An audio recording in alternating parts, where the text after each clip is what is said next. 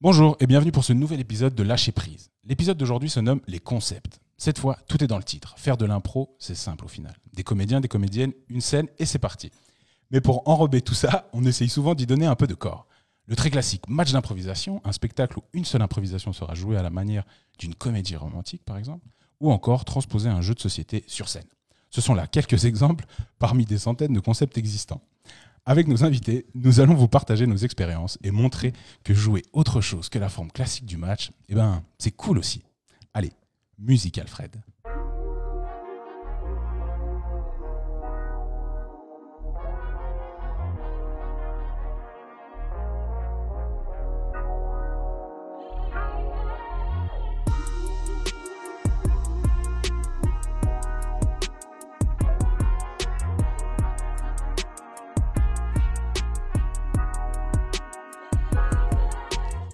Et saison 1, épisode 3, vous êtes toujours dans Lâcher prise, un podcast qui parle d'improvisation théâtrale. Et quelle joie aujourd'hui de recevoir trois magnifiques invités, en commençant par l'indétrônable Nina Cachelin. Comment ça va, Nina?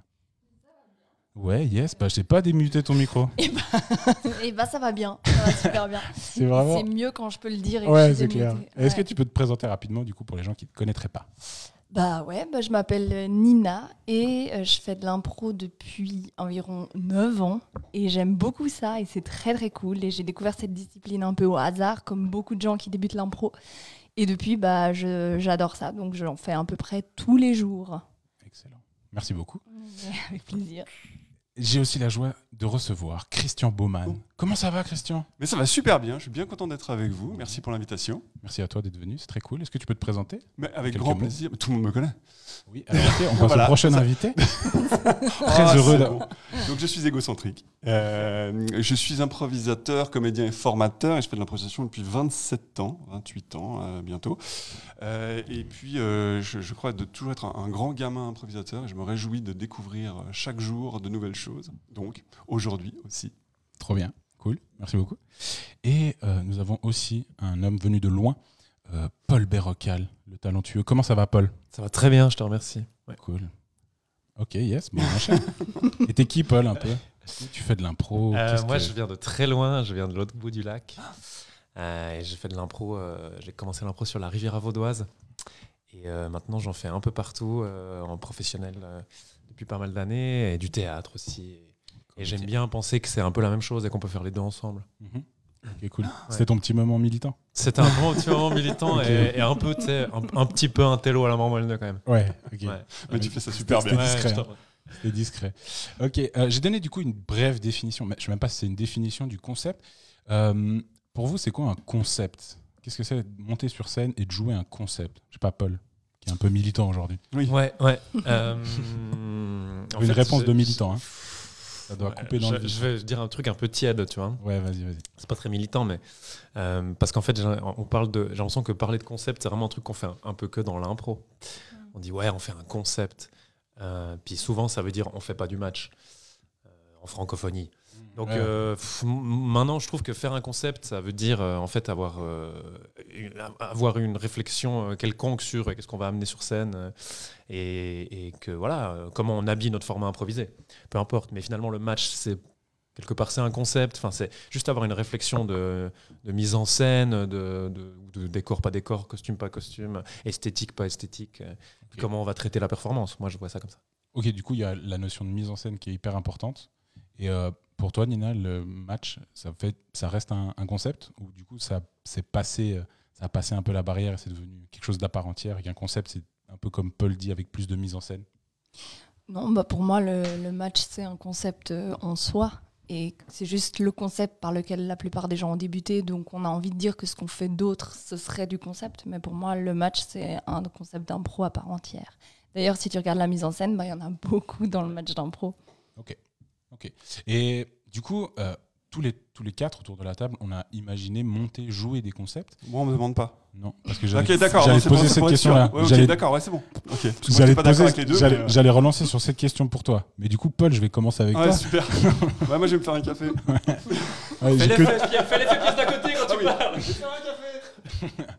J'ai que du soluble, hein, Christian. Euh, moi, je vais pas faire. J'ai que du soluble. non, mais du coup, euh, je, voulais, je voulais savoir avec toi, Christian, qui joue Ah. du coup à la compagnie Lézard, qui a monté depuis maintenant. euh, ça fait combien de temps que vous avez que vous jouez avec la compagnie Lézard? La compagnie, ça fait 18, 17 ans 17 ans. 17 ans que vous montez aussi des, des, des, concepts à peu près chaque année. Il y a, des, il y a aussi des- de nouvelles choses qui Chaque année, arrivent. Des nouvelles choses quasiment. Je crois qu'il y a deux années où on n'avait on pas de nouveautés. Euh, mais on fait des nouveaux concepts depuis 95. Avec euh, mon équipe junior, on avait créé euh, des longues formes pour lutter contre l'épidémie du sida à l'époque, avec, des fonds. Donc des concepts, il y en a tout le temps eu. Puis je- je- sur ce que disait Paul avant, on disait c'est beaucoup chez les improvisateurs qu'on parle de ça. Je suis absolument pas d'accord. Parce qu'on parle de concepts à peu près dans tous les métiers maintenant.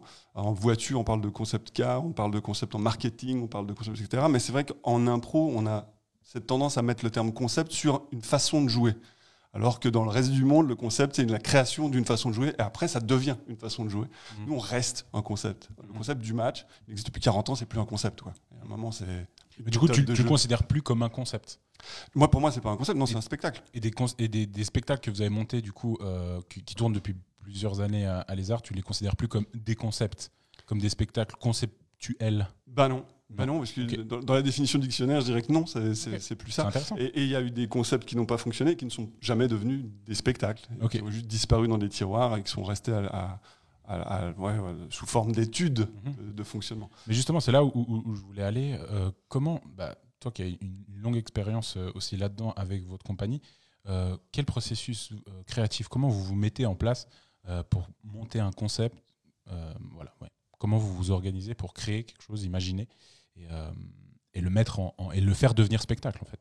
Je, pense de la même manière que des compagnies plus jeunes, voire même des, des, des- compagnies toutes bébés qui doivent faire ça, on essaye des choses, je crois qu'on conceptualise même des manières de créer des concepts. Maintenant, on est sur... euh, euh, on a mis en place l'année passée une méthode d'écriture de pièces de théâtre qui est basée sur l'improvisation. Donc le principe, c'est de, de créer en deux semaines un spectacle qui est euh, canvassé, pour pas dire cadenassé. Et puis euh, chaque soir, on discute avec le public sur la prestation du soir. Et puis on, re- on retravaille le lendemain sur la mise en scène de- des choses qui ont été dites. Et c'est l'outil qui, est de l'improvisation et qui est sur une- un concept d'écriture de pièces. Et euh, j'aimais bien ce que disait Paul tout à l'heure, où euh, théâtre et improvisation peuvent, peuvent aller ensemble. Euh, je crois Merci. que je, je- je- je suis complètement d'accord avec ça. Mais Je je peux pense ça quitter le podcast là-dessus, Paul, je crois. Ça- je, fais ma place. Mais je crois que ça va au-delà de ça. C'est que le cinéma et l'improvisation vont ensemble. Je crois que la danse et l'improvisation vont ensemble. Je crois que la psychologie et l'improvisation vont ensemble. Qu'il y a vraiment beaucoup de choses à faire. Et il y a de plus en plus de concepts qui sont basés sur de la psychologie humaine, plus que sur une réflexion de comment jouer sur scène. Je crois que et les, jeunes improvisateurs maintenant euh, poussent vers ça, c'est-à-dire d'aller un peu plus loin que juste se dire comment je peux aller sur scène de manière différente et une réflexion qui va, qui va plus loin et l'impro évolue et c'est absolument génial et ça enrichit les plus anciens. Ouais, je, suis vraiment d'accord avec ce que tu dis. Même, je trouve que du coup, et puis ça rejoint ce que tu disais sur le- sur l'idée de, de concept qui finalement euh, est lié à plein de domaines, de, plein de, de jobs différents. Euh, on le voit dans plein de choses. Par exemple, YouTube, euh, qui est devenu un, gros marché créatif aussi. euh, ben, les choses évoluent et il y a aussi un, peu les mêmes démarches euh, de vouloir créer des nouvelles choses parce que c'est un peu le truc de l'impro en vrai. Un peu tout a été fait. On se dit toujours ça. Moi, c'est un peu le truc que j'ai en tête. Et je me souviens quand on commençait à monter nos premiers concepts, moi, je me disais un peu, mais tout a été un peu fait. Et, finalement, ben, on arrive quand même à trouver des, petites choses qui font que ben, peut amener une singularité, de l'originalité. Paul, je sais que ben, vous avez monté un, un spectacle que j'ai vu, que j'ai adoré, euh, qui était le Shakespeare improvisé, euh, avec euh, un gros travail de mise en scène, euh, plein d'outils qui étaient mis en, en- en place en début de spectacle.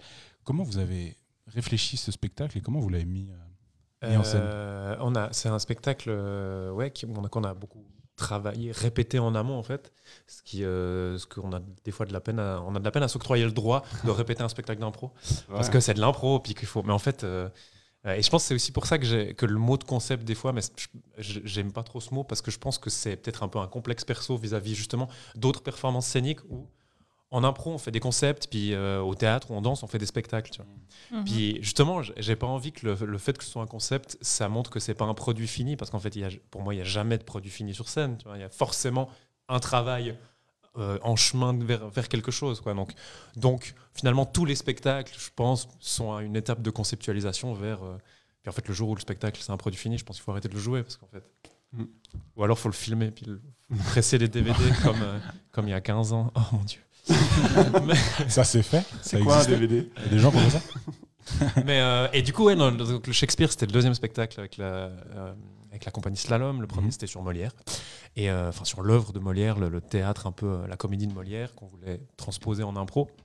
Et là, sur Shakespeare, ben, ce qu'on a fait, c'est qu'on a passé énormément de temps à lire euh, l'œuvre de Shakespeare. On a été voir des mises en scène de ce qu'on pouvait. On a... Donc, on s'est vraiment euh, un peu imprégné voilà, de la de la masse, entre guillemets, que c'était l'œuvre euh, de Shakespeare, pour essayer de en retirer ce qui nous intéressait euh, à exploiter en impro, en fait. Euh, les thématiques, la plume, comment on pouvait s'approprier un peu cette poésie, sachant que jamais on peut atteindre son talent d'écriture, forcément, mais donc voir dans quelle mesure on peut adapter ça à une production spontanée sur scène. Et, après, du coup, on a réfléchi à aussi une scéno, des costumes, comment on allait s'amener euh, en tant que comédien vers euh, produire une œuvre proche ou inspirée de, euh, du théâtre de Shakespeare. Et, et ce qu'on se raconte pour ce spectacle, c'est vraiment pas qu'on fait du Shakespeare improvisé, c'est qu'on essaie de produire un spectacle sur scène, improvisé, qui tend à s'inspirer de l'œuvre de Shakespeare. Donc on raconte des comédiens qui bossent en fait, vraiment. Euh, ce qui est un peu une, aussi une formule un peu acculée du théâtre contemporain. Quoi. On montre les comédiens. Bon, on n'est plus en train de se dire non, non, c'est des personnages qui jouent et puis Mm. et on voit le travail des comédiens. Puis c'est le but de raconter ça en même temps que l'histoire qui est, Mhm. qui est produite. Quoi. Mhm. Euh, ouais. Et ça se dégage assez bien, cette notion. Je te remercie. Toi, Nina, euh, euh, il y a quoi comme concept que tu as joué récemment ou que tu as monté récemment où tu t'es dit, dans le processus créatif, où euh, ça a été hyper euh, enrichissant, hyper neuf, euh, novateur pour toi? Alors le dernier concept, concept. Ouais, bon, maintenant, voilà. euh, Paul et Christian ont défoncé le, ont défoncé le titre du podcast. voilà. On parlait de spectacle original. Après, on accepte que vous ayez tort, il n'y a pas de problème. Ah, merci, vous êtes vraiment trop aimable. Il reste toujours du café soluble, on sait jamais. Non, mais on s'est vu une demi-heure avant le podcast avec Christian. Méga comment- brainstorm. Comment nous défoncer. Au marquage, au marquage, tu t'occupes de qui Mais ouais, mais du coup, c'était la Générale improvisée. Et c'était vraiment cool. C'est du coup un spectacle où on découvre la mise en scène le soir même. Donc, euh, c'est de l'improvisation. On ne sait pas ce qu'on va faire, mais on découvre un peu euh, dans quoi, en fait, on va jouer. Donc, c'est vraiment du travail sur la mise en scène. Et c'était super intéressant parce que souvent, bah, dans les autres spectacles d'impro que j'ai pu jouer, on a quand même des contraintes qui sont des thèmes, des catégories, ou alors bah, on a plus ou moins de liberté, alors que là, on a vraiment une contrainte qui est liée, bah, comment est-ce qu'on va pouvoir se déplacer sur scène? Est-ce que ça va être super encombré? Est-ce que ce sera super vide? Comment on s'inspire de ça? Est-ce qu'il y a de la musique? Est-ce qu'il y a des ambiances particulières? C'était vraiment hyper intéressant. C'était un jeu beaucoup plus... En fait, on, on s'intéressait peut-être moins à l'histoire qu'on racontait, enfin, l'histoire un peu de... Ok, qui sont les personnages, qu'est-ce qu'ils font, où ils vont, mais on se laissait beaucoup plus euh, prendre par le moment, par l'instant. Je sais pas trop comment décrire Ouais. ça. Mais je, tr- je trouve génial, euh, comme les choses ont, ont aussi vachement changé. Euh, moi, je me souviens, les premiers spectacles, euh, hormis le match que je suis allé voir, c'était La Compagnie Les Arts. C'était vraiment les premiers spectacles d'impro que j'allais voir. Et un concept qui nous faisait complètement triper, c'était le grand jeu. Et en fait, on voyait ça, et puis on voyait tout ce qu'il y avait. Il y avait des cartes, il y avait un MC qui était hyper présent. euh, il y avait des. Je me souviens, j'étais. Je sais pas pourquoi. C'est un truc qui m'a marqué. Vous aviez des pupitres en fer avec les arts, avec les couleurs et tout. Puis j'avais trouvé ça trop cool parce qu'en fait, il y avait toute une scénographie du coup qui était méga bien pensée et tout. Et euh, je trouvais ça super chouette. Et c'était un truc, c'est un concept très punchy, très fun, euh, où le public est à fond dedans. Puis je trouve cool aussi, il y a un- tu- comme tu disais, euh, Paul, ce, ce- cette arrivée du théâtre aussi, de l'impro, un peu ce mélange. Et je trouve, et d'autant plus depuis que je suis arrivé sur le canton de Vaud, il y a un peu C'est tout ce grâce à toi, de- mec. Ouais, merci. C'est le con. Non, mais j'avais, j'avais, j'ai rarement, j'ai, j'ai moins vu euh, ces- ce, ce travail de dire, ok, ben en fait, on a une répète, mais pour un spectacle d'impro, on a une répète. Sur Genève, je l'avais moins vécu parce que ben euh, les, les, les, ce que, ce que les, les- les endroits d'impro que je fréquentais créaient pas ce genre de choses. Euh, je trouve ça assez cool que, que ce genre de dynamique se mette, se, se, mette en place où les gens se disent, bon, on a une répète. Puis en fait, pour moi, c'est le théâtre. C'est le théâtre, tu as une répétition, tu dois aller répéter ton texte avec tes, tes camarades improvisateurs, euh, comédiens. Et là, ben, on a quand même une répète. Et je me souviens, bah, quand vous avez monté euh, récemment le Tarantino improvisé, il y avait aussi cette idée de, de répète. Je pense que vous avez aussi fait vos répètes pour, la, pour la pièce. Christian, vous, vous avez quoi un peu comme. Je, sais que vous avez un, concept avec les. Pas des masques, des chapeaux Ouais, en Euh, aparté. en aparté. Ouais. Est-ce que ça aussi, c'est un, un- c'est un, c'est un concept où ben, il y, a, y a- y a vachement de liens aussi avec le public euh, Parce qu'ils doivent aller chercher les, les chapeaux. Comment vous l'avez travaillé? Vous avez aussi travaillé sous notion un peu de répète Ou alors vous avez juste trouvé l'idée puis vous avez dit ça va forcément marcher? Euh, bah, sur la création du concept, on a travaillé, on s'est mis toute la compagnie ensemble, c'est une des méthodes. On- Moi, je suis venu avec une idée générale de, ce- de- de ce que j'avais envie d'apporter sur scène. Et puis ensuite, on a, pendant une journée entière, débattu, euh, éliminé des idées, changé des choses. Les chapeaux, c'était pas mon idée, c'est l'idée de Vincent Buclin. Enfin, il y a plein de choses qui sont passées. Et puis, il y a, euh, avant de parler des répètes, il y a un autre truc qui s'est mis en place, c'est que chez nous, on a un directeur artistique qui n'est pas comédien et euh, à qui on donne les cartes pour faire des distributions. C'est-à-dire, lui, en fonction de ce qu'il attend artistiquement du spectacle, va choisir certains comédiens ou ne pas choisir d'autres comédiens. Il explique pourquoi, etc. On est très clair avec ça. Et du coup, on, euh, lui essaie de placer en tout cas des comédiens qui fonctionnent avec sa vision de ce que va être le spectacle. Ce qui a une tendance à déjà axer énormément ce qu'on va apporter sur scène, parce que euh, on dit qu'il n'y a pas de répète dans les matchs d'impro, c'est faux. Il y a, chaque semaine, euh, il y a des entraînements, mais les entraînements, c'est finalement les répètes. C'est on Ouais, travaille ouais. nos personnages. On Mais on n'a pas le même champ, on n'utilise pas le même champ lexical. Non, parce qu'on on fait le mélange avec les matchs, Ouais. c'est-à-dire les matchs ça. de hockey. Donc on a pris des éléments de- du lexique des- du, Du match. du sport, Mhm. euh, mais euh, un entraînement en sport, c'est une répète en théâtre. Donc Ouais, il y a bah. des répètes en match d'impro, on, on apprend nos gammes, on apprend nos personnages, on apprend nos trucs, il y a des manières de répéter euh, ou de s'entraîner qui sont différentes en fonction des profs, euh, des metteurs en scène, etc. Euh, et pour, pour en aparté, nous on fait moins de répètes maintenant qu'à une certaine époque. On va revenir dessus avec d'autres concepts, mais on fait Mhm. moins de répètes parce qu'en fait, on a ce qu'on essaye maintenant, c'est d'amener justement d'épurer un maximum pour qu'on arrive sur scène avec une sorte d'inconnu. Euh, pour en aparté, il y a aussi ça, c'est que maintenant on sait que chaque comédien maîtrise le, le- le concept ou le spectacle, le format du spectacle, mais si on se voyait trop, on s'enfermerait dans un cadre des répétitions. Euh, C'est-à-dire, ah ben on pourrait faire ça. Oui, mais si on se dit qu'on va faire ça, ça veut dire qu'on s'empêche de faire plein d'autres choses qui pourraient venir naturellement. Euh, et je pense qu'un des travaux de l'improvisateur, c'est de quitter ses, ses pairs pour justement aller chercher d'autres choses et revenir sur scène et dire Hé, Paul, on va jouer une impro ensemble, je vais t'emmener dans un truc que j'ai découvert mais que tu n'étais pas avec moi. Viens découvrir ça. Hé, Nina, fais pareil. Et puis, euh, ils vont être déstabilisés de rentrer là-dedans. Moi, tu m'invites pas. Tu- C'est clair tu Parce que je t'ai pas posé la question avant. tu rigoles, je t'ai invité pour plein de ça. fois. Ouais, c'est moi, c'est mort, c'est mort.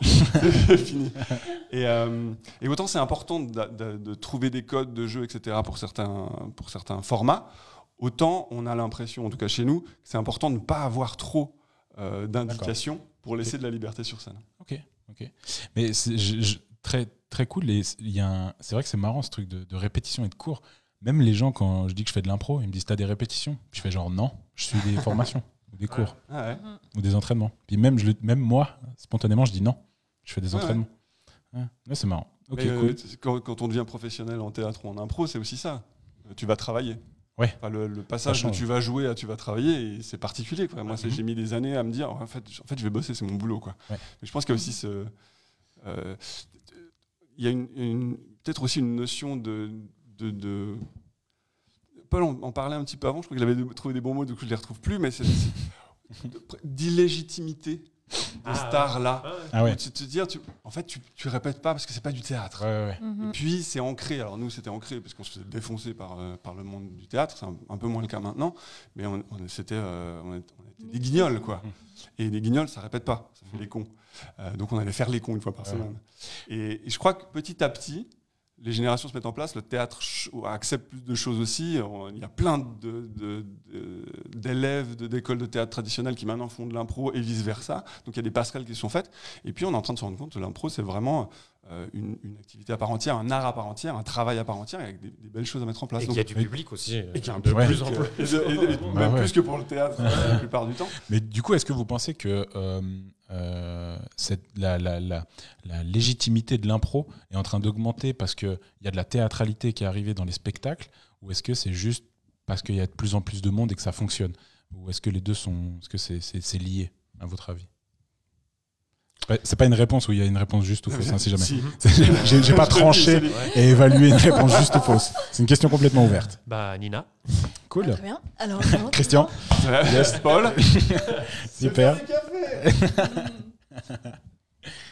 Mais je pense que c'est lié parce que vu qu'effectivement euh, l'impro du coup tend à aller vers d'autres choses, des disciplines un peu interconnectées, bah forcément ça va toucher aussi plus de gens. Il y a des gens, moi je sais, il y a des gens qui détestent le match d'impro, ils me disent ah moi j'aime pas voir ça, c'est un décorum qui me plaît moins, d'autres qui adorent. Mais du coup se retrouver dans un spectacle où c'est une histoire d'une heure et demie euh, sans autre contrainte, vraiment on a l'impression que l'histoire est écrite alors qu'on sait que c'est improvisé, bah ça plaît vachement. Et je pense que c'est un peu ça qui fait que le public en fait trouve son compte Mhm. n'importe où quand il va voir de l'impro. Ouais, ouais. Je pense aussi Vas-y. Paul. Non, Que- mon Dieu.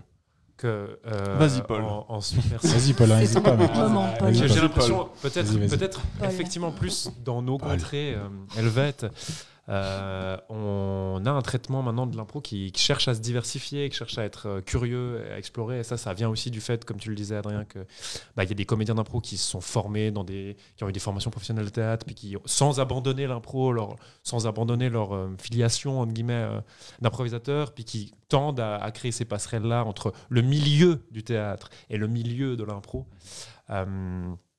Et c'est vrai que je pense qu'ici en, Suisse romande, en tout cas, on a tendance à maintenant à vraiment explorer des trucs et, euh, à être curieux et à se questionner sur euh, qu'est-ce qu'on montre, comment on le montre et tout ça, presque plus que peut-être, euh, euh, bah, je sais pas, au Québec où ils ont vraiment inventé le match, puis ils font vraiment beaucoup ça.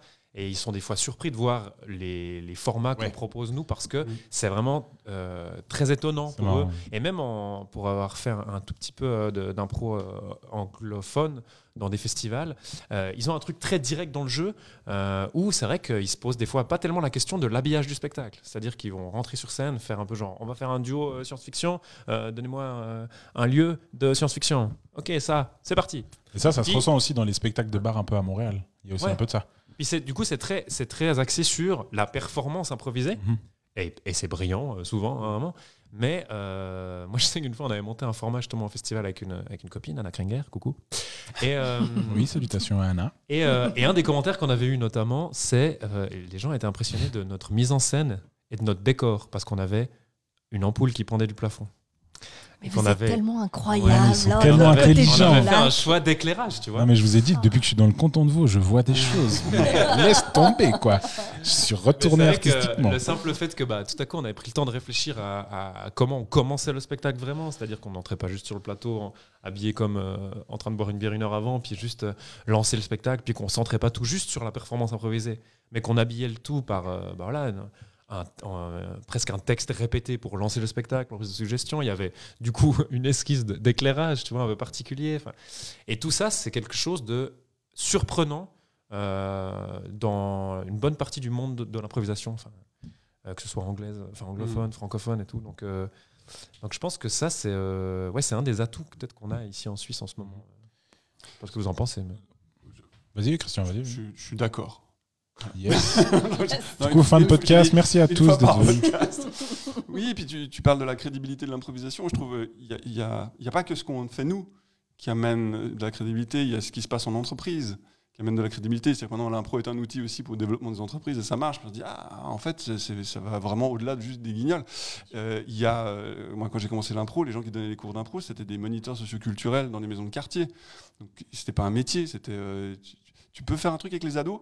Euh, ouais, je, euh, bah, je peux faire de l'impro vu que je sais pas jouer d'un instrument. Ouais. Ok, bon, bah, on va faire de l'impro quoi.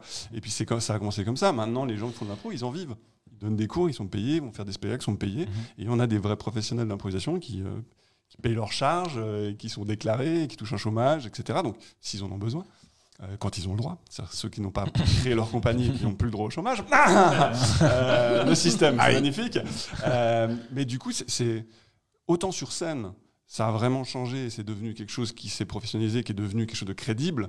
Autant en dehors, c'est devenu quelque chose de crédible. C'est- Et on a des, dans la, la FIG, la Fédération d'impression genevoise, les- la manière de traiter les entraînements, les stages, les, euh, euh, l'élite, entre guillemets, ça date d'il y a longtemps, mais c'est, vachement intéressant. C'est comment on peut évoluer en tant qu'improvisateur. C'était pas une réflexion qu'on avait il y a 25 ans. Il y a 25 ans, c'est comment je peux aller sur scène dire des conneries. Et puis ça s'arrêtait un peu là. quoi. En tout cas chez nous. Mais je, suis vraiment d'accord avec ça. Moi, qui interviens pas mal dans des structures euh, sociales, avec l'impro, ben, c'est vrai que les gens, ils, ben, en même temps, c'est bête, mais c'est aussi un moyen de pub.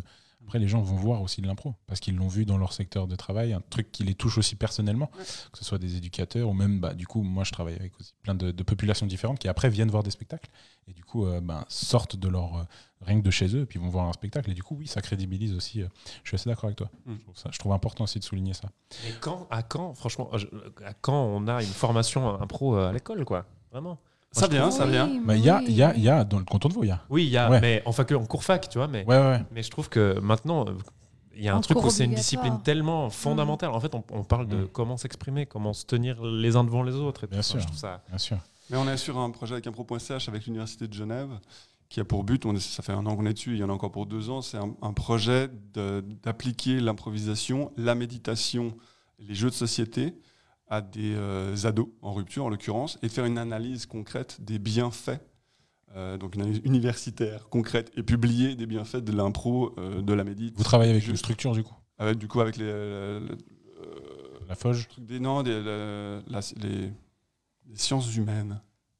Faculté des sciences humaines. Il a vraiment dit ça comme s'il avait une révélation divine. hein. La faculté. Dommage que vous n'ayez pas l'image parce que c'était une révélation divine. Ah, ce premier mot, je ne pouvais pas. Ouais.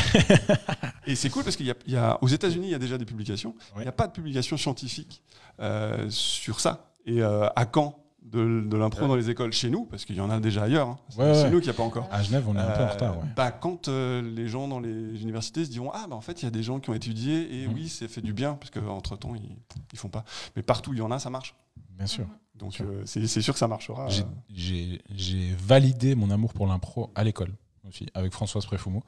J'ai validé à l'école. euh, on avait un Françoise. cours. Salut Françoise, name dropping, deuxième, bim. Euh, Bim On peut encore en placer 6 d'après Yes. les statistiques euh, Spotify. Sinon, après, les gens arrêtent d'écouter. C'est pas vrai, on n'est pas sur Spotify.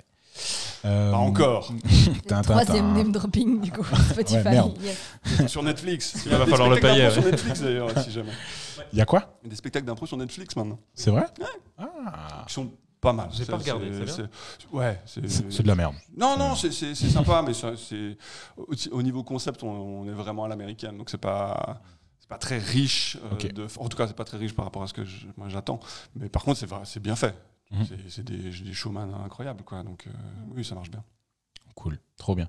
Écoutez, pour continuer, j'aimerais bien avoir, euh, euh, vous partager chacun votre tour, euh, on l'a fait aussi dans, dans l'épisode précédent, votre concept, concept pardon, préféré où vous avez pris le plus de plaisir et celui où vous avez pris euh, potentiellement le moins de plaisir ou alors euh, on- étendons l'idée concept à des catégories aussi expérimentales qu'on peut des fois croiser en match euh, et juste vous nous partagez ça et puis ensuite on appellera un, ami à nous, Julien Sanjon, qui nous racontera une petite anecdote parce qu'on a forcément une, bien croustillante à nous raconter. Nina, toi, comme ça, je te prends un peu. Au dépourvu. Au dépourvu. Ouais, yes. Je suis contente pris sa d'être en début de Ouais, j'ai vraiment. Un peu. vraiment. Je te prends au dépourvu euh, avec votre nouveau livre. Yes. Euh, quel concept déjà t'as adoré jouer ce soir récemment ou t'as pris t'as un super souvenir même si tu l'as joué qu'une fois et euh, un autre une mauvaise expérience de quelque chose d'un peu plus expérimental sur scène? Alors, choisir un concept, c'est difficile parce qu'il y en a beaucoup que j'aime beaucoup. Mais là, peut-être celui auquel je pense, c'est celui qu'on fait avec les troubadours du chaos qui s'appelle la BO du chaos, où on joue en fait quatre improvisations de 20 minutes. Puis il y a un iPad qui est passé dans le public et où ils peuvent diffuser les musiques de leur choix. Et c'est là où en fait, c'est peut-être pas les performances toujours les plus incroyables, mais c'est là où on rit le plus, je pense, avec des surprises vraiment où tu dois te retourner avec une musique qui convient pas du tout à ta scène et comment est-ce que tu l'amènes. Et on rigole toujours vraiment beaucoup, donc je dirais que c'est ce concept-là en tout cas. ok la BO du chaos Ouais, au chat noir d'ailleurs au chat noir, à Carouge, exact. Mm. Et pour le pire concept, eh ben, je passerai après, après les autres et dis le meilleur concept. alors enchaînons avec les bons concepts Christian toi un bon souvenir un concept qui t'a qui t'a marqué et- Bon, je pense que celui qui m'a marqué le plus, c'est le match d'impro. Ça a été le, le premier, la découverte. Ça m'a sorti d'une timidité profonde. Donc, euh, je pense que ça m'a ça bien sorti hein. Ouais, ça m'a bien sorti. bien Vraiment, sorti, Je suis devenu un gros égocentrique. J'en ai rien à foutre. bien, bien, bien, réussi hein, le match Et d'impro. je t'emmerde. Voilà. Euh, mais euh, ouais, qui m'a marqué. euh, donc forcément, j'ai vécu les mes meilleurs moments d'impro. Très probablement, c'est des tournois à l'étranger quand j'étais encore euh, jeuneau, à découvrir le monde. Quoi. C'est et, et j'ai- autant les concepts en eux-mêmes, enfin, le match en l'occurrence, que finalement la vie qu'il y avait autour du match, les- la rencontre des gens qui jouent pas de la même manière, etc. Ça, c'est c'est super, euh, super souvenir. Et euh, donc, je garderai le match comme ça. Et puis, euh, je dirais maintenant que j'ai- j'ai, pour en avoir fait quand même beaucoup, beaucoup, beaucoup de concepts différents, je me rends compte que c'est pas tant le concept qui a de l'importance dans le plaisir que j'ai sur scène. Il y a des concepts que j'aime pas, euh, on en parlera, mais, mais dans ceux que j'aime, très souvent, c'est les gens avec qui je joue, l'énergie du soir, le moment, la, la- la grâce de l'instant qui fait que ça va être un super spectacle.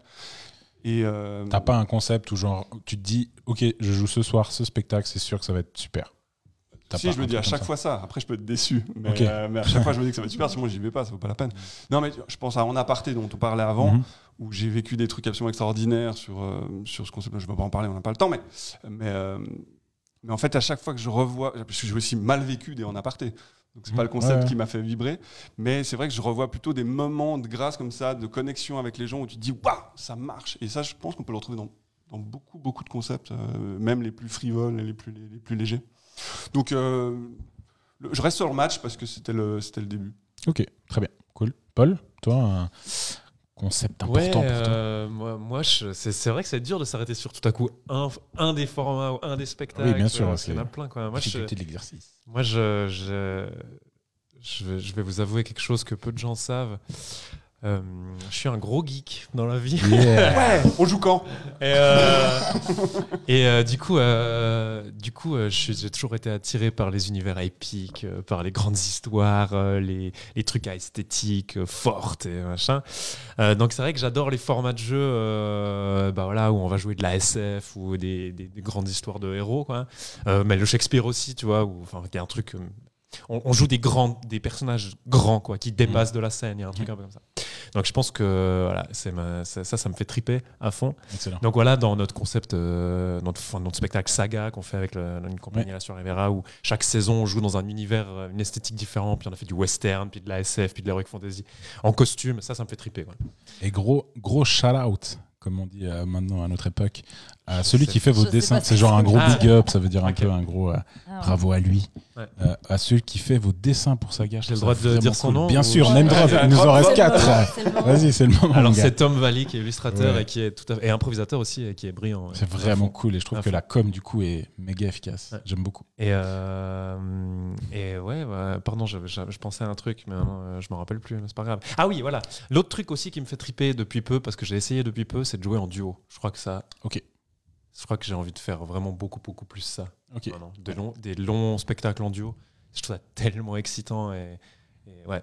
Ah, de très nouveau, cool. ça, ça dépend beaucoup de l'autre. Ouais, Ouais. bien Ah non, sûr, bah mais il y a un truc. euh, et puis Ouais, de construire un truc à deux, ouais. vraiment, ça me. Il y a de la place, il y a de- Enfin, je sais pas, je trouve. euh, ouais, ça, Ouais. c'est un truc que j'aimerais plus faire. Avec un profil, on avait euh, il y a deux ans, un an, deux ans, on avait fait le two-man show improvisé. Puis on avait lancé avec euh, Eric Lecoutre. Boum, il nous reste que trois noms, les gars. Mais ça compte pas, il est déjà venu, non? Ouais, ouais, mais ouais, c'est vrai, ça compte pas. Ok, quatre noms, bien joué. Euh, C'était bah ouais, du coup un spectacle à deux où on avait beaucoup, beaucoup, beaucoup de liberté, un peu en mode cabaret. Mais c'est vrai que ce, ce- ce chiffre de deux est vraiment cool. Ouais. C'est vraiment intéressant. Est-ce que vous... fait beaucoup, ça, ça, ça lasse aussi au bout d'un moment c'est vrai Parce que euh, la richesse- nous, nous défonce nos rêves. Non, quoi. non, mais c'est vrai. je- je- je fais du- on a fait du duo improvisé depuis 98, donc j'en ai fait beaucoup. Et euh, ça m'a fait plaisir dernièrement de rejouer à 10. Ah ouais. Ok. Bah, parce qu'à 10, tu peux porter les gens, tu peux. Enfin, il y a plein de trucs que tu peux plus faire à deux. Ouais, ouais. Et en plus, quand on est passé pro et qu'il y avait absolument pas les moyens à mettre dans les spectacles, bah, on jouait à deux ou à trois parce que Ça avait coûte pas les cher. moyens, quoi. Ouais. Euh, et puis là, dernièrement, on a fait euh, un chute où tout d'un coup, il y avait 10 personnes sur scène et on redécouvre des trucs. On, retrouve, on redécouvre aussi le temps de se mettre en retrait et d'avoir une vraie vision euh, avec du recul sur ce qui est en train de se passer à deux. C'est- Ce qui est génial aussi à deux, c'est que t'as pas le temps de recul, t'es dedans, c'est- tu fonces et c'est génial. Et puis en même temps, c'est intéressant d'avoir la, la balance. Ouais, Ou solo, jouer solo aussi, c'est super intéressant. Jamais fait encore ça. Jamais fait. Mais euh, top. Nina, est-ce que tu as trouvé un, un moment que, qui t'a dérangé passionnée parce qu'il disait j'ai pas réfléchi. Mais je pense que j'ai pas de concept vraiment qui ne me plaît pas en Ok. impro. Vraiment, je pense qu'il n'y a pas. Après, j'ai eu des, des moments terribles. Vraiment, je pense, comme tout le monde, des déplacements Bien se sûr, passaient oui, pas bien. Mais Peut-être Si que j'aime pas pas, moi, c'est les travers du match d'impro pour le coup, où des fois euh, on va te balancer des. Enfin, la vieille version peut-être du match impro où on te balance des chaussettes dans la gueule quand tu joues. Ouais, ouais, mais Ou c'est bien de le dire, hein, parce que c'est encore des choses Ouais, coup, qui, qui se existent, font, qui se font et je le ouais. respecte, mais j'ai plus envie de le jouer Ouais, par contre. cool. Et du coup, euh, ouais. Sinon, de concept, vraiment, la plupart du temps, en fait, c'était vraiment amusant. J'ai rien joué où je me disais, oula, c'est vraiment, ça va pas quoi. Ouais. Ouais, c'est quand il y a trop de contraintes, je comprends tout à fait ça. Quand on te dit, Ouais. tu vas faire euh, une impro à la manière de Molière en comédie musicale, euh, et puis pendant Ouais. l'impro, tu dois boire un litre et demi de Coca-Cola pendant Ouais. qu'on te coupe les ongles des pieds. Enfin, Ça, c'est- c'était c'était- c'était mon. Juan s'est fait épiler sur scène une fois quand. Juan Rial, si mais- jamais. On, est à, on est à trois. Oui, oui, oui, Ouais, c'est lui. bon, c'est c'est bien bon, lui. vas-y, vas-y. Et ça, c'est- compliqué, quoi, quand même. C'est, ouais. Ça, ça me plaît pas trop. Moi, c'était justement le, le truc un peu euh, nul que j'ai vécu. À- on avait un déplacement en France voisine et on avait une catégorie euh, sans limite. On connaît tous la catégorie où il n'y a pas de limite d'espace. On peut aller partout. Mais là, c'était pas d'espace, c'était sans limite. On pouvait faire exactement ce qu'on voulait. Ce qui est très cool, c'est qu'on a une vidéo de ça, parce qu'il y avait un mec qui a joué avec une GoPro. et ça veut rien dire. Nina, tu, tu vois la vidéo? Mais comment l'oublier? Ouais, c'est vraiment n'importe quoi. Eric se fait jeter de l'eau dessus. Il y a une dame qui se prend un coup de bazooka, qui part en courant. C'est vraiment c'est horrible comme moment. Après, ça reste un des meilleurs souvenirs, un, souvenir incroyable. Mais c'était un moment horrible sur scène. On peut pas tout faire en impro. Je crois qu'on a quand même, il y a quand même une limite. On peut pas tout additionner. Toi, Christian, un truc que, que tu as mal vécu, quelque chose que tu disais euh, peut-être euh, du coup de d'en avoir un peu ras-le-bol de jouer à deux, est-ce qu'il y aurait autre chose qui dans ces concepts ou... Euh, mais euh, autant j'ai dit que c'était le match qui m'avait marqué le plus positivement, je pense que c'est aussi le match qui m'a marqué le plus négativement. Euh, d'accord. Pareil que euh, Nina un peu. Ouais, j- c'est la notion de, de compétition en improvisation. Je trouve ça super intéressant Ouais. parce que ça apporte vraiment quelque chose au spectacle. Mais je trouve parfois que les gens oublient que c'est un spectacle et pas une compétition. Mm. Et ces aspects-là, et, et ce que je trouve presque dommage, c'est que des gens qui ont, qui ont gravité, qui ont, eu- qui ont été un peu impactés par cette compète, on retrouve ça même dans les spectacles où il n'y a pas de compète. Et on retrouve un besoin comme ça de briller ou un besoin de, de faire la vanne. Ou, euh, comme- et- et- Moi, j'en ai été vachement impacté. Je m'en suis rendu compte. Il m'a fallu quelques, quelques années Quand j'ai commencé à- Ouais, c'est ça, quand- j'ai reçu, quand j'ai reçu des, des messages à la maison en me Ne disant viens Mec, pas. euh, calme-toi. C'est le moment où tu as déménagé sur le canton de Vaud, c'est ça c'est ça, ouais. Tout le monde était super content. J'ai vu qu'il y avait des événements qui s'organisaient sans moi ou j'étais juste pas invité. Non, mais oui, mais je suis, je suis d'accord Ah. que ça a un côté super, mais ça peut me marquer. Et euh, je suis très heureux d'avoir réussi à, me détacher de ça. Euh, Ouais. Mais ça m'a pris du temps. Mais parce que c'est vrai que ça peut être aussi un bout addictif. hein. Bah, moi, j'étais hyper compétiteur. Moi, mon but, c'était de gagner les matchs. Euh, je, je comptais les victoires. Ouais, ouais. on a fait Avec trois ans. l'égocentrisme. Ouais, ouais, ça, va avec, euh, J'ai perdu la compète, j'ai gardé l'égocentrisme. mais voilà, ça me va bien, je vis Ouais. bien avec. Euh, mais moi, j'ai eu un. Alors, pour le coup, vu que nos, nos cours étaient donnés par des animateurs sociaux et des, mono- des moniteurs socioculturels, on avait cet aspect-là aussi dans nos cours qui était assez intéressant. qui est peut-être un peu tombé maintenant euh, avec les comédiens. Euh, mais. Un de nos entraîneurs, c'était Rick DeWin, qui est un de ceux qui avait créé euh, à la belle époque, je pense que Name dropping, Ah bien oui, joué. et, et Alain Mathieu, voilà, qui était Oh, deux à la mec. base. Voilà, personne ne ferait d'impro ici probablement s'il n'y avait pas eu ces deux personnes. Je Ok. pense. Non, non, non, toi peut-être. Avec Lausanne, il y avait d'autres, d'autres non. Mais, euh, C'est vrai. mais c'est On ne vraiment citera la, pas parce qu'on en a plus beaucoup. c'est la base de la base.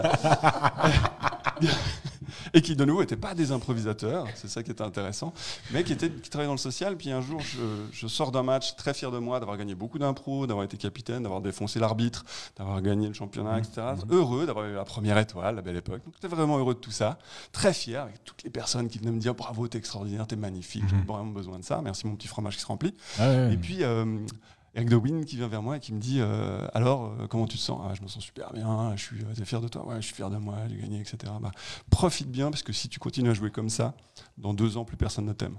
Ouais. Et j'ai entendu cette phrase-là le jour où je pense que j'étais au sommet de Ah, c'est génial. Et après, je me suis dit Pourquoi il me dit ça, ce connard? Ouais. Et après, ça a trotté dans ma tête. Puis après, je me suis rendu compte à quel point les autres avaient vu ma performance, ceux qui étaient avec moi en scène, ceux qui avaient vécu le match et qui n'étaient pas juste des spectateurs qui aimaient mes blagues. Et pareil, ça m'a pris euh, ouais, deux bonnes années Ouais. pour switcher et me dire en Mais fait, non, c'est pas ça ma place pas facile, En tout cas, c'est pas, pas ça que je veux. Moi, quand j'ai Ouais. commencé le match, j'étais dans un truc où on est arrivé à commencer le match et on faisait déjà de l'impro depuis deux ans et puis ça marchait bien ce qu'on faisait avant. Je suis arrivé avec un gros melon et puis quand je suis arrivé faire des matchs, tout marchait bien, on gagnait tout, je prenais les étoiles. Puis en vrai, c'était cool et puis mon objectif, c'était pas toujours forcément de gagner, mais quand tu sors du match et que tout le monde te dit t'as été trop fort, ben il y a un truc qui est trop bon, c'est de la drogue, bien. quoi. Bah, ça fait trop du bien. Et puis pour se détacher de ça, c'est pas toujours facile. Et le match aide pas, du coup. Moi, je trouve que justement, l'aspect compétitif, ça doit juste être l'aspect de se surpasser, en fait. Ouais, c'est Et ça, Ce qui c'est est ça. cool, parce que alors pour le, le la coup, parole les- de loser. Tu rigoles. Vous saviez qui disait ça aussi Thierry Gilardi. Yes, c'est fini. Pardon, ça, pardon. ou Ouais, non, ça compte pas, ça compte Ça pas. compte pas. Parce qu'il est décédé. C'est vrai, cela dit, nous on joue là, il y a le truc de grand duel, bah, tu joues en un contre un, bah, c'est compétitif parce que si tu remportes pas la soirée, tu Ouais. t'en vas. Du genre, un Adrien qui, qui part tous les ans. Bon, je- on est obligé d'en reparler. Je passe jamais un tour. C'est vraiment pareil. compétitif dans le sens où en fait tu te surpasses et tu te marres avec l'autre de voir oh, ok tu viens de faire ça c'est génial et en fait bah allons plus loin ensemble et pas être- du tout dans l'idée d'écraser. Être meilleur avec te- l'autre que être meilleur à, dé- euh, Hmm. à, à défaut de l'autre. Hmm. À défaut de l'autre. Ouais, c'est super, on a compris. Yes, cool. Super, on enchaîne. Euh, du coup, pour rester un peu sur cette idée de, de, de mauvais souvenirs, j'aimerais qu'on a, on accueille Julien. Ah. Qui, du coup, on l'a au téléphone, donc la qualité sera pas forcément optimale, mais Julien aura forcément une chouette anecdote à nous raconter. Euh, ça commence bien. tu, tu fais de la métallurgie. Salut Julien, comment ça va? Tu nous entends? Est-ce que vous m'entendez déjà? Oui, On t'entend bien. Trop bien. C'était hyper intéressant. Je vous ai écouté de manière euh, très assidue et je suis d'accord avec tout ce que j'ai entendu. Super. Ciao Julien, merci pour tout. Euh, Alors Julien, toi, est-ce que tu aurais une petite anecdote marrante à nous raconter euh, sur des spectacles ou même une catégorie un peu expérimentale que tu aurais pu jouer euh, euh, sur scène? Moi, moi, j'avais testé une catégorie qui était assez intéressante. Ils avaient appelé ça le, le gladiateur. C'était euh, Ça commence si bien. Ça peut pas mieux commencer en fait. et en fait le principe, on était 12 sur scène et c'était clairement des mises à mort de chaque improvisateur tout le long du spectacle. Et, euh, Ça se et donc il y avait où, vraiment euh, vraiment le, le, le but premier c'était Ça se passait où Julien y Nina il avait- demandait Je sais, on va dire que j'ai oublié la ville parce que je sais pas où ça va être. Vas-y. mais c'était dans la région de Saint-Étienne. Voilà. Ok. Et en fait, il y avait une espèce de mise à mort. Et en fait, si tu veux, si tu étais éliminé, tu pouvais revenir, mais avant, il fallait passer dans une cage. Et il y avait des réelles cages où t'étais, mais tes pieds, écoute bien, hein, les cages étaient en l'air, tes pieds ne touchaient pas le sol. C'était hyper inconfortable. Tu pouvais rester genre 20 minutes dessus. Et tu pouvais sortir, tu pouvais sortir en faisant, écoute, c'est vrai, tout le dire, en faisant ce qu'ils appelaient des interventions percutantes. C'est-à-dire que c'est-à-dire que les improvisateurs jouent, t'es pas du tout, toi t'es derrière ton décor, puis d'un seul coup t'es, oui, Martine a raison, il faudrait aller là-haut. Et puis là, ça sifflait, le mec était, hop, voilà, intervention efficace et percutante, tu ressortais, tu réintégrais l'histoire en plein milieu, et tu venais absolument, tu vois. Et c'était, c'était horrible parce que les gens hurlaient dans les cages, c'était, euh, le gladiateur. mais, mais ça durait combien de temps ce, Et à la fin, ça a duré une heure et demie, et à la fin, parce qu'il y a eu un gagnant, et le gagnant était, le gagnant était porté, donc les 11 autres devaient porter le gagnant, mais genre en mode, Heureusement que j'ai pas gagné. genre, on- Ouais. mais en mode, en mode, c'était César, quoi, et on devait Ah. genre l'ovationner, se rouler par terre, et puis nous marcher dessus, comme ça. C'était, euh, c'était un concept qu'on Ah a- là. qu'ils ont appelé le Cool, avec de l'humiliation. Ouais, en plus de l'humiliation. Oui, avec de l'humiliation et du sang, et puis aucune impro de qualité. faut Et ça c'est le meilleur concept que joué. Julien. Non, le- un- Non, juste les plus drôles et les plus. Et du coup, t'avais gagné ou pas?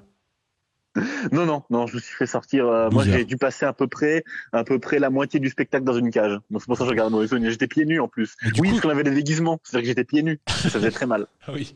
À chaque fois, à chaque fois quand il raconte ces anecdotes, Julien, il y a toujours un, un truc en plus auquel tu t'attends pas. Toujours une info où tu fais un peu What? Non, c'est pas possible, ils peuvent pas aller si loin. Si, si, ça va toujours un peu plus loin. Et euh, mais ils ont fait une installation de malade pour avoir des cages en l'air. C'était fou. C'était dingue. Mais en, en entrant, c'était à la fois effrayant et beau. C'est-à-dire qu'on on- c'était, c'était difficile de, de- de porter vraiment un jugement là-dessus. J'ai juste une question, Julien. Tu savais que t'allais jouer ça en allant là-bas quand tu t'es rendu Absolument là-bas pas. Non. Hmm. donc c'était Non, vraiment non, un piège. absolument pas. Nous, c'était en mode. euh, C'était non, comme non, dans le film, il a traversé un- tout le désert dans un chariot, euh, les pieds les mains enchaînés. euh, C'était un réel piège, mais dans les deux sens du terme. Un piège d'improvisateur et puis un réel piège, c'est-à-dire que t'étais dans une cage, t'étais Ah. piégé. C'est bizarre ça. Ça, c'est bizarre. Les gens qui accueillent des. qui invitent des gens et leur disent pas vraiment ce qu'ils vont jouer et les pièges. Dans le même spectacle Ouais. que je racontais tout à l'heure avec le, la, la Sans Limite, à la fin du spectacle, donc il y a eu vote du public, ils disent les scores, on se salue, super. Et juste avant de déprésenter, ils nous disent on a une petite surprise pour vous, on va vous lancer sur une improvisation de 15 minutes. On vient de faire un spectacle qui était horrible et on a joué. Ça a duré presque deux heures et demie le spectacle. hein. C'était super long. Les mi-temps ont duré plus d'une heure chacune. Et, et à la fin, le vote et tout, nous on est prêts pour partir. Donc tu ton, ton cerveau il se barre, tu vois, t'es ailleurs. Et il dit bon, on va faire une impro de 15 minutes. C'était les 15 minutes les plus nulles vraiment du monde, tout simplement. Et les gens te font de, de- et puis c'est une surprise pour eux. Comme genre te mettre dans une cage, c'est une belle surprise. Ouais. Ah, Ça donne envie. Et c'est quand même pas mal de concepts avec toujours une notion de compète derrière. hein. Ouais. ouais, ouais. Mais nous, au début, avec les Funky Fandom, euh, jusqu'à un certain moment, on faisait que des choses qui avaient, euh, qui tournaient autour de la compétition. Même si on savait très bien qu'on s'en foutait, mais on se disait que c'était vendeur. Il y avait Ouais. aussi de ça. Je crois qu'on avait peur de faire autre chose en se disant que le public n'allait pas répondre présent. Et je crois que c'est l'inverse qui est en train de se passer en ce moment. Ouais. Ça a mis du temps. hein. Ouais, ouais, vraiment, oui. Ça a mis du temps, mais c'est c'est en train de venir. Mais c'est vrai que c'est- plus un, un argument marketing de compétition qu'un vrai plus pour le, le spectacle. Ça peut l'être. Il y a des, enfin, des souvenirs de spectacles de type compétitif merveilleux parce qu'ils étaient joués comme si c'était compétitif, mais avec des gens qui, qui avaient envie de jouer ensemble. Et ça donne des superbes spectacles. Mais c'est vrai que nous, pareil, on fait le mondial de catch depuis euh, 17 ans. Euh, pourquoi on fait un mondial de catch? Parce que les gens aiment venir voter Bah ouais. mais on on n'a plus resélectionné les gens qui étaient compétitifs sur scène. Donc on a un vrai mondial de bisounours, de gens qui s'apprécient, qui se léchouillent, et puis à la fin on ne sait plus pour qui voter. D'ailleurs, on a eu deux années euh, de suite euh, la finale où c'est fini avec Zeko et le public voulait pas voter pour, euh, pour Mhm. partager. Enfin, Mhm. on en arrive à ça, mais ça a mis vraiment du temps. C'est-à-dire que les gens, pour nous, s'habituer, d'accepter qu'il n'y a pas besoin forcément de la compétition pour attirer du monde, mais ça a mis du temps pour que les gens viennent. On a fait tous nos premiers concepts hors compétition, on jouait devant trois personnes, puis il fallait Mhm. assumer ça. Quoi.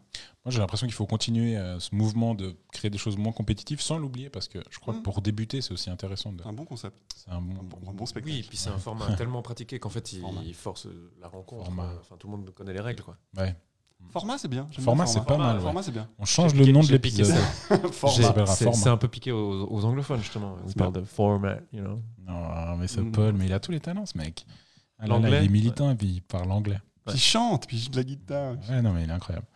Ok, Julien, euh, Julien, merci beaucoup d'avoir partagé cette anecdote. On a beaucoup ri. Euh, C'est plaisir. Est-ce que tu aurais un dernier mot? Euh, vive euh, vous. Ok, cool. Voilà. Merci. Voilà. Mais n'oubliez pas, vous qu'on pouvez- peut être improvisateur et puis être pris comme ça un peu au dépourvu. Vous pouvez suivre Julien sur ses réseaux, euh, magicien, improvisateur ouais. et humoriste de talent. Merci beaucoup, Julien. Des bisous. C'est très chou de votre part. Ciao, à vieux. très bientôt. Ciao. Ciao. Cool. Écoutez, je vous propose qu'on arrive gentiment vers la fin. Je propose un mini quiz. Ok? J'ai préparé un petit quiz de vrai ou faux. Euh, je vais vous donner des concepts et vous allez devoir il y a me un dire- prix? Euh, Ouais, tu peux gagner mon café soluble. Ok. T'es chaud Euh, vrai. Ok. Le, euh, si vous connaissez, si vous avez joué, d'accord, ou connaissez le concept, faites preuve euh, de, de- de drama- de- d'art dramatique, d'accord, et ne, ne révélez pas sur votre visage si vous connaissez ou pas euh, le concept et vous me donnez une réponse assez froide en me disant vrai ou faux, même si vous savez la réponse. Ok. Impro Boyard. Bah voilà, par exemple. Alors par exemple, voilà, ben c'est le parfait, c'est le parfait. Joli poker face, Nina. Ouais. Je pense que même les gens qui voient pas ton visage ont la réponse. Moi, je vais jusqu'au bout. Mais bien joué, Nina. T'es comédienne pro, toi, non Mais je connais pas Ambro Boyard, le titre me. Ah ouais, fait te fait rire. rire. Ah, c'était le titre qui t'a fait rigoler. D'accord. Ok, impro Boyard ou entre les impros, tu dois chanter la chanson de Fort Boyard en faisant un parcours. euh, en faisant un parcours. Est-ce que c'est vrai ou est-ce que c'est faux, vous pensez? Euh, vrai. Vrai, Christian? Hmm, Ok, Euh, Paul? ouais, je crois que c'est vrai. c'est vrai. Nina, toi, tu dirais quoi? Moi, je, je sais que c'est vrai. Ah oui, c'est vrai, c'est vrai. Tu l'as joué? Non, tu l'as pas joué, toi. Non, non, Mais mais, ouais, je connais les gens qui l'ont joué et Ah oui. sont encore traumatisés aujourd'hui. Et du coup, est-ce Si. qu'il y a aussi des cages avec des vrais tigres euh, Non, mais- mais il y a des casques Et trop ouais, ça. grands et on te balance des trucs sur la ça. gueule pour qu'ils tombent. C'est vraiment si une fois vous rencontrez Eric, Lecoul- Eric Lecoultre, pardon, ça compte pas comme un name drop parce que Non. je l'ai déjà dit. Ouais. Euh, faites, euh, demandez-lui qu'il vous raconte son anecdote impro boyard. Ça me tue de rire à chaque fois. Je l'ai écouté 28 fois et à chaque fois ça me fait rire. Ok. Impro en salle de bain. Deux improvisateurs jouent des scènes de couple dans, les- dans la salle de bain de leur public. Vrai. Vrai?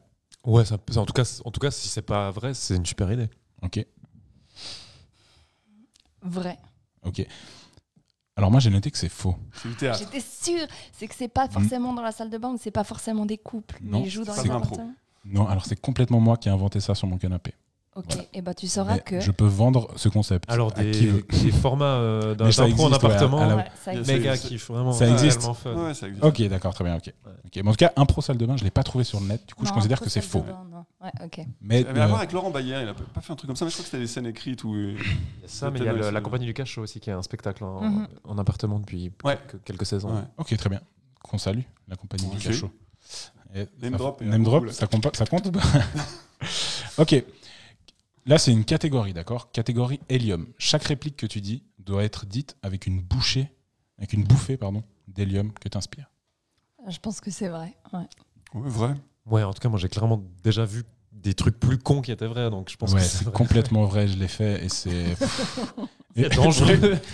c'est dans le même spectacle, je vous jure. Oh non que c'est le même spectacle où on a eu l'impro à la fin et l'impro sans limite. C'était le même spectacle, euh, mythique. C'est pas tant les formats qui te gênent, c'est vraiment ce spectacle-là qui a un spectacle. traumatisme. Ah, Mais je, je- je- je recherche encore les gens qui, qui jouaient dans cette, qui dans- qui jouaient dans cette ligue. ouais. Ils ont- Il y a les Renegade Sense, donc qui sont des improvisateurs anglophones sur Mhm. Genève, qui ont une catégorie, c'est très à l'américaine pour le coup, dans, le- dans le sens Showtime. Comme de la catégorie quand ils ne parlent pas, ils doivent mettre leur tête dans une bassine d'eau.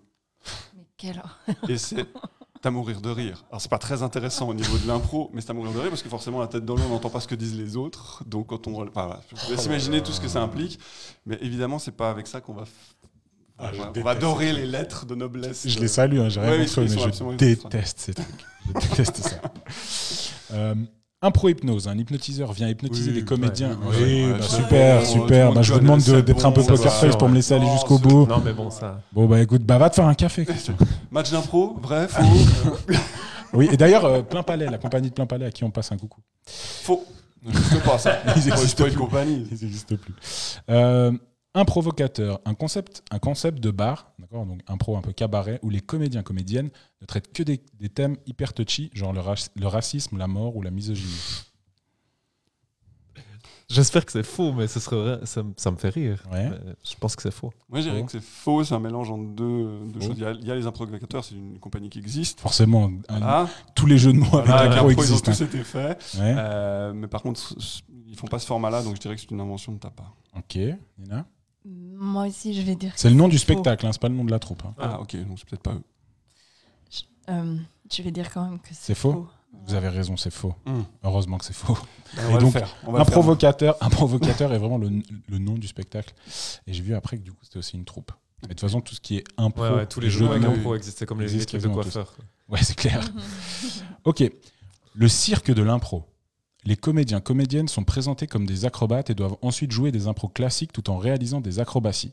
Si l'acrobatie est ratée, tu es hué par le public. Par exemple, tu dois jouer une impro d'un facteur tout en faisant tourner des assiettes. Si elle tombe, le public te hue et t'insulte. Est-ce que c'est vrai ou faux? Paul? C'est faux. Ok. Moi, je dirais que c'est faux. Il y a beaucoup de concepts impro et cirque. Il y en a à Montréal, il y en a à Paris, il y en a eu à Genève, je crois, mais il y a quelque chose qui a été fait. Euh, euh, mais, mais à chaque fois que j'en ai entendu parler, il y avait plutôt le côté positif, Mhm. euh, une dynamique euh, collect- Ok. collective et collégiale. Donc, je vois pas ça comme ça. Non. Donc faux. Je dirais faux. Moi, je pense que ça existe. C'est existe complètement. Ça existe complètement. S'il insulte quand il se loupe, Ah c'est oui. forcément quelque chose qui doit Et exister. c'est joué du coup à Dijon. On salue là euh, tous nos amis de la moutarde. Et euh, cette anecdote m'a été contée par Julien Sanjon, qui Ah avec oui, nous bah tout à oui, l'heure, oui, forcément. voilà. Si fait Forcément. c'est Il faut toujours voir les choses sous le prisme de Julien pour C'est dire si ça oui, peut en fait, exister il va faire un éventuellement. spectacle dans une cage, donc forcément. Mais c'est c'est toujours lui hein, qui fait des trucs comme ça. Je me demande s'il n'est pas un peu Thomas, responsable de tout ça. ouais, peut-être. hein. Hein? Peut-être, peut-être. Ok. Ok, là, il faut que je le dise avec l'accent, c'est pas facile. Allen Improv. Allen Improv. Un spectacle solo. Mais alors, quand je dis solo, c'est vraiment solo. C'est un performeur hollandais qui s'appelle Laris Elgman qui a loué un hangar dans le quartier de Kreuzberg à Berlin en 2011 pour jouer un spectacle seul de chez Sol, sans public ni te- technicien. Il a fait aucune promo. Il a ouvert les portes 30 minutes avant le show. Il s'est vendu à lui-même une bière. Il précise qu'il a vendu une bière blanche, a lancé les lumières seul pour son entrée, a performé pendant 40 minutes sur une impro solo et d'après son retour, il, il s'est lancé dans un monologue dans une ambiance plutôt dramatique. Mais c'était improvisé ou c'était. Ouais, c'est une impro. Il a fait une impro solo de 40 minutes. Euh, ouais, ouais, j'espère que ça existe. Vrai? Ok. Mhm. Moi, j'irais vrai parce qu'il y a énormément de choses improvisées dans le, dans le théâtre contemporain maintenant. Beaucoup, beaucoup, beaucoup. Euh, aussi pour réduire les frais, mais probablement artistiquement aussi. Euh, donc, je dirais complètement possible. Ok, Mais donc vrai. même sans public. Ouais, mais c'est c'est- c'est Là, il n'y contemporain. a rien. Il y, a eu des, il y a eu des tentatives à Genève d'ailleurs de théâtre contemporain d'impro euh, voilà, qui, Yes. qui, qui n'ont pas euh, Bon, en fait, vocation à être euh, intéressantes, enfin, euh, au-delà de la performance que c'est. Moi, je dirais aussi vrai parce que sinon, c'est très spécifique.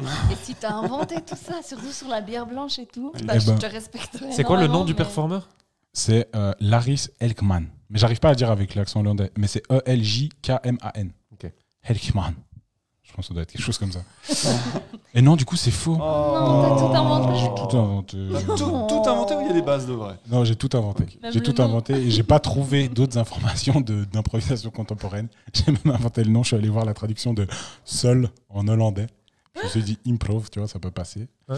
Et je me suis dit, il fallait que je cale ça à Kreuzberg, c'est sûr, forcément, tu vois, à Berlin. Et je me suis dit 2011, comme ça, c'est suffisamment loin Pour pas qu'on ref, genre, euh, ouais, j'aurais vu passer ça. C'est si spécifique. Réfléchis à ça. Et en fait, quand je l'ai écrit, je me suis fait beaucoup rire parce que ce qui m'a fait le plus rire, c'est de me dire qu'un mec va ouvrir les portes 30 minutes avant. pour sachant qu'il n'y a pas de public. bah ouais. C'est un peu le drame de pas mal de théâtres amateurs. Ouais, ouais. Malheureusement. Ouais, ouais, les pauvres. Euh, Black, dernier, Blackout Impro. Chaque impro se joue dans une salle, d'accord Donc dans une autre salle que la scène. Euh, sur la scène, il y a juste un écran géant sur lequel est diffusé du coup des caméras, euh, des caméras infrarouges qui filment la salle qui est complètement dans le noir. Donc les comédiens ils reçoivent leur catégorie, les thèmes, ils doivent partir dans cette salle et jouer dans un noir total. Ok, donc ils sont sur scène, donc ils doivent se barrer de la scène, ouvrir des portes, traverser un couloir, aller dans une autre salle, jouer leur scène puis revenir. Auditif. Non, non, non, le public voit, Ouais, parce qu'il y a des caméras voit la scène. C'est un peu comme dans. Eux, ils euh, peuvent jouer. eux, ils jouent dans le noir, Ils voient normal, rien. mais ils voient rien. Les comédiens ne voient rien, mais le public, eux, les voit en noir et blanc avec ces caméras infrarouges. Euh, donc les gens voient ce qui se passe à l'intérieur et c'est rediffusé sur scène. Vrai ou faux? Paul Faux. Ok. Christian Vrai. Ah, tu m'as déboussolé truc, je dirais vrai aussi. Je Ouais, pense Larry que ça Feldman. existe. Vrai Oui, ça existe, vous aviez raison. Complètement, Ah, ça oui. existe. Et c'est à nouveau Julien Songeon qui a vécu ça. Non. Je vous vous le dis, je vous le dis, Je c'est de vous sa jure. faute. Je vous jure, il m'a raconté ça. Hier, je l'ai appelé du coup parce que j'essaie de réfléchir à des, à des concepts et c'était difficile parce que du coup, les trois, on se voit souvent, on, on est à peu près dans les mêmes réseaux. C'était difficile de trouver un truc original. Je me suis dit, non, mais en fait, Julien, faut clairement que j'appelle Julien pour qu'il me donne des, des petits tips. Donc oui, ça existe. Et Blackout Impro, et je crois que ça a été joué à Tenon. On n'émet aucun jugement sur les concepts en France voisine. hein. Aucun. Il y, en a- y y en des pas mal, des Mais concepts. j'en doute pas. Un Lyonnais qui a fait, euh, qui voulait, comme on se dit de temps en temps, quand on est fatigué, on est meilleur, parce qu'on on lâche prise, comme le dit si bien cette émission. Et euh, un, un comédien lyonnais a tenté ça, c'est-à-dire il n'a pas dormi deux nuits de suite, donc il a fait trois jours, deux nuits sans dormir, et il a fait son spectacle solo d'impro. Et il, il- ça a été très très dur. Ah ouais, Alors, je il n'a pas dit par rapport au public, mais lui, pour lui, ça a été très très dur. Il, il, a- il s'est pas trouvé meilleur que d'habitude. Euh, Est-ce qu'il y a des Quand il est tombé dans les pommes après 12 minutes. oui, c'est- Rapide. il, bouffait par contre. Rapide dernière question. Est-ce qu'il y a des gens ici qui ont joué le 24 heures d'impro à Mons Non, Non. je tiens Jamais. trop à mon sommeil, mais Ouais, il c'est paraît clair. que c'est assez euh, Je incroyable. crois que c'est assez perché, ouais. Moi, je l'ai jamais fait non plus, mais du coup, ben, Mais il festival un de à 24 Neuchâtel à heures. l'époque. Ah ouais De Ah, il- 24 heures, non À, bah, à Lyon, toujours, ils ont fait un, 6 jours et demi. Sans s'arrêter 6 jours et demi, c'est sans arrêter à 7 comédiens. Non, Parce que très souvent, quand on fait les 24 heures, etc., il y a beaucoup de comédiens. Ouais. Mais t'arrêtes l'impro après ça, t'en fais plus jamais en fait. Eh ben, une des comédiennes qui l'a faite, Christelle Delbrook, ah yes, c'était le dernier, bien joué On est dans notre quota. a fait une, une grave dépression juste derrière en rentrant Ah à ouais salle. Ouais, c'est- merde, elle, elle a twisté, euh, il dormait quasiment pas, etc. Elle a Ouais, vraiment arrêté, ça a fait net. Non, de nouveau, c'est ce truc, on peut pas tout faire, je crois. C'est la En impro, performance. Faut pas tous dire. Ouais. On- on-. J'ai pas l'impression qu'on cherche à développer l'impro là-dedans, on cherche plutôt à, à essayer quelque chose, à, se- à se dépasser personnellement. Comme Laris Elgman. Ouais, exactement. Et euh, il y a certainement de la place pour ça. Ouais. C'est Bon, pas le, on le le, le, le- le Pipe qui avait fait un truc genre impro judo où il y avait des, ju- des C'est judokas. C'est Juan, hein C'est Juan qui avait, ça. avec des judokas qui te faisaient des prises quand tu faisais des blagues de merde un Et il veut bientôt lancer un protéiseur, mais euh, Ah oui, c'est vrai. c'est vrai, c'est vrai. Tu te prends un coup de taser. Ça, c'est peut-être une des différences d'ailleurs entre euh, il y a quelques années et maintenant. Il y a quelques années, on essayait de faire la même chose qu'on faisait dans les matchs, mais en y collant une autre imagerie. Euh, un pro Boyard, euh, un pro Lanta, Ouais, etc. ouais. En gros, tu fais la même chose, mais tu changes juste le Mm. décorum, les costumes et le nom des catégories, à peu près. hein. Et euh, j'ai vraiment cette sensation depuis quelques années que maintenant les concepts amènent autre chose à ce qu'on fait sur scène, c'est-à-dire que ça va enrichir le jeu des comédiens, la, la- la liaison entre les personnages, etc. Il reste, il y a encore des résidus de ces, euh, concepts où euh, un pro schtroumpf, ah, ça va être drôle, on va être en bleu avec le chapeau blanc, Euh, mais qui avait juste pour but de faire autre chose, mais en fait en faisant la même chose. Donc ça évolue. Tant mieux. Écoutez, on a, on a, on a bien discuté de ce thème. Je vous propose qu'on termine ce podcast par un petit tour ou euh, un petit, coup, petit tour de recommandation. Euh, du coup, juste vous nous donnez une petite recommandation que vous avez pour euh, les gens qui nous écoutent, quelque chose en lien avec l'impro, qui peuvent les aider dans leur pratique de l'impro ou qui peuvent juste les intéresser, les intéresser pardon, à l'impro. Je sais pas, qui veut commencer? Quelqu'un a quelque chose en tête? Christian, je te vois, regard vif là. Vas-y. Ouais, j'en- ai deux, donc j'en profite. Euh, euh, moi, j'ai bien aimé travailler sur les twists, que ce soit en littérature ou en, en cinéma ou dans les jeux vidéo même, il y en a plein. Enfin, comment on arrive à retourner des situations, on a, on a amené des choses, on a créé des choses sur scène, et puis au- à un moment, on retourne le truc, le public comprend plus. Ah ouais, puis euh, j'avais pas, j'avais pas ça. Et en, en se concentrant quand on regarde des séries ou en se concentrant quand on regarde des films, on arrive à, à choper comme ça comment les, euh, les scénaristes Mhm. ou les réalisateurs vont mettre en place les twists et ça amène des choses assez intéressantes en impro. Ouais. Euh, et le deuxième conseil que je donnerais, c'est de jouer avec un maximum de gens différents. Mhm. Euh. Dès qu'on a l'occasion d'aller jouer avec des gens qu'on connaît pas, il faut, y aller, il faut essayer et euh, ça apporte euh, une richesse de, de dingue, Trop bien. euh, au-delà des entraînements à mon avis, mais c'est personnel. Excellent. Cool. Merci beaucoup, Christian. Nina Ouais, bah moi du coup, vraiment pour en ce moment, parce que quand tu me dis ça, je pense à ce que je fais en ce moment, Bien mais sûr. je regarde la série Brooklyn Nine-Nine, qui est vraiment une série très très drôle que vous trouvez, ben, je sais pas, sur internet pour Netflix. Elle est sur. Netflix. Elle est sur Netflix. On peut dire, on Où ils ont vraiment un comique de personnages très très drôle en fait, où ils se concentrent quasiment sur ça. Il y a l'histoire en soi ne va pas au-delà des personnages et de ce qu'ils font entre eux. Et c'est très drôle, ils sont vraiment bien construits. Donc moi personnellement, je trouve ça à la fois drôle et à la fois inspirant. Donc euh, je conseille cette série si vous êtes encore en train de chiller en confinement. Cool. voilà. Excellent. Trop bien. Merci beaucoup, Nina. Super. Paul? Euh, moi, je voulais parler de, euh, de la poétique d'Aristote. Euh, non, c'est blague. Encore? Mec, on y, on y croyait. C'est toi l'intello de la table. Moi. Euh, non, moi, je, il y aurait plein de choses forcément euh, qu'on a- dont on a envie de parler, mais euh, je dirais, moi, je, je- je suis assez un fervent du, du- de l'énergie rythmique sur un plateau et, et- et entre les gens, et, et je conseillerais pas mal aux gens de faire de la musique. Parce que j'ai l'impression que ça peut apporter énormément à l'écoute et à la compréhension du rythme des scènes, euh, au-delà de bien sûr tout ce qu'on peut s'enrichir pour construire des histoires. Mais, Carrément. mais ouais, Trop bien. donc euh, commencer un instrument? Cool. Et puis moi, ma recommandation, du coup, euh, ce que j'avais prévu de ça, ça rejoint ce que disait Christian sur les twists. Je voulais vous parler de la BD Black Sad. Euh, par hasard, je suis retombé dessus après quand les, les- les bibliothèques ont réouvert. Avec Nina, dernière finale du mondial d'improvisation, on a joué la catégorie Black Sad et du coup, on avait dû rapidement feuilleter la BD pour, euh, pour se l'approprier. C'est une BD euh, policière euh, dans un monde où les humains sont, sont c'est, des, des animaux humanisés. Et c'est vraiment très cool, très bien dessiné. Et ce que je trouve intéressant à travers cette BD, au-delà que c'est assez, assez haletant et très, très cool à lire, c'est le côté où il y a l'arrivée d'un personnage et puis on va réussir un peu à l'oublier et puis à le revoir plus tard. Et puis en fait, ce personnage va avoir une, grande importance, les choses vont être liées.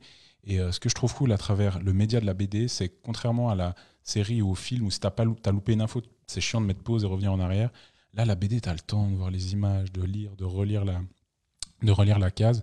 Et du coup, ben, moi là, j'ai bah, lu les cinq tomes et franchement, je me suis dit, bah, pour les gens qui essayent d'a- d'a- d'appréhender un peu soit des catégories euh, policières ou un peu ces notions de, de twist ou des revirements de situation ou même de, de personnages, ben, c'est hyper intéressant, c'est hyper euh, enrichissant. Voilà. Donc la BD Black Sad, Black Sad. vraiment très cool, très très bien. Euh, ok, rapidement, si vous avez une, euh, une, une petite promo à faire, euh, je sais qu'on est en plein, plein été, on n'a pas forcément plein de choses à, à faire, mais peut-être que, juste peut-être si vous voulez partager vos réseaux ou si vous voulez faire de la promo pour ce qui se passe à la rentrée rapidement, Paul. Euh, euh, bah, on se réjouit de pouvoir recommencer de jouer déjà, parce qu'on a fait Bah une, ouais, une très sûr. grosse pause tout le printemps. Mhm. Euh, Qu'est-ce que je, que je, je fais À la rentrée, euh, il y a un festival de la Tour Vagabonde à la Tour de Paix, durant lequel on fait des, des visites. Donc la Tour Vagabonde, c'est un théâtre itinérant élisabétain, donc une grande tour en bois, théâtre shakespearien. Voilà. Et elle sera en place à la Tour de Paix sur la Riviera, et donc plein de spectacles, mais notamment avec Anna Kringer encore et Florence Bavre. On fait allez, un a spectacle. le euh, quota. Oui, Ouais, désolé. c'est Anna, ça passait. C'est euh, c'est des visites euh, donc de- du théâtre, euh, des visites euh, élisabéthaines. Donc on va Super. jouer des personnages de l'époque, et essayer de plonger les gens un peu dans, dans ce qu'était le théâtre à l'époque de Shakespeare. Trop bien, cool. Merci beaucoup. Christian, une petite promo? Euh, je- non, très simplement, sortez. Ou, si vous ne faites pas encore d'improvisation, essayez. Ça vaut la peine. Il y a, il y a plein de structures, euh, Genève, Lausanne, dans- tout vaut. Il y a plein, plein de moyens de faire de l'improvisation, et même en dehors de ces régions-là. Donc essayez, c'est vraiment un, un truc sympa. Si ça vous convient pas, vous aurez qu'à arrêter. hein. C'est vrai. Et si vous en faites déjà, allez- c'est pas si compliqué que ça. Euh, enfin, après, ça dépend des compagnies. hein. Des fois, c'est Ah t'empêchent de sortir. Tu dois jouer dans des cages. Enfin, c'est compliqué. Euh, Surélevé. euh, surélevé pour pas que tu puisses t'échapper. Et puis aller, aller voir des spectacles, un maximum de spectacles d'impro, parce que c'est aussi un bon moyen de s'enrichir. Il y a de nouveau des tonnes de compagnies qui font des choses très différentes, très variées, de, de super bonne qualité. Donc, euh, C'est aussi un bon moyen de nous enrichir euh, comme Ouais, improvisateur. ah oui, bah oui. Allez pas au théâtre. C'est- C'est c'est suranné. Ouais, super. Boba, merci. Merci beaucoup. Super. Ouais, bah, pareil, ouais. franchement, euh, regardez un peu les spectacles qu'il y a cet été. Il y en a pas mal de prévus quand même. Donc euh, voilà, renseignez-vous dans vos régions. Et puis, et puis, que ce soit sur terrasse ou dans des salles où il fera très chaud, bah, essayez d'aller voir, ce sera sympa. Très bien, cool. Bah, N'oubliez pas, euh, Christian Baumann, Nina Cachelin, Paul Berrocal, vous pouvez aussi les suivre euh, pour avoir des infos. Et puis, ben, je vous remercie. Et Adrien Laplana Adrien Laplana, Aussi, on oui, peut, vous pouvez hein, le suivre, peut, vous pouvez suivre, évidemment, oui, venez, venez, venez, on est bien. Euh, je vous remercie vraiment, on a explosé les quotas de, de temps de podcast, mais c'était très très cool, j'ai passé un super moment, je vous remercie. Et euh, à bientôt, du coup. À très bientôt. À bientôt. Ciao. Merci à toi. Ciao. Ciao.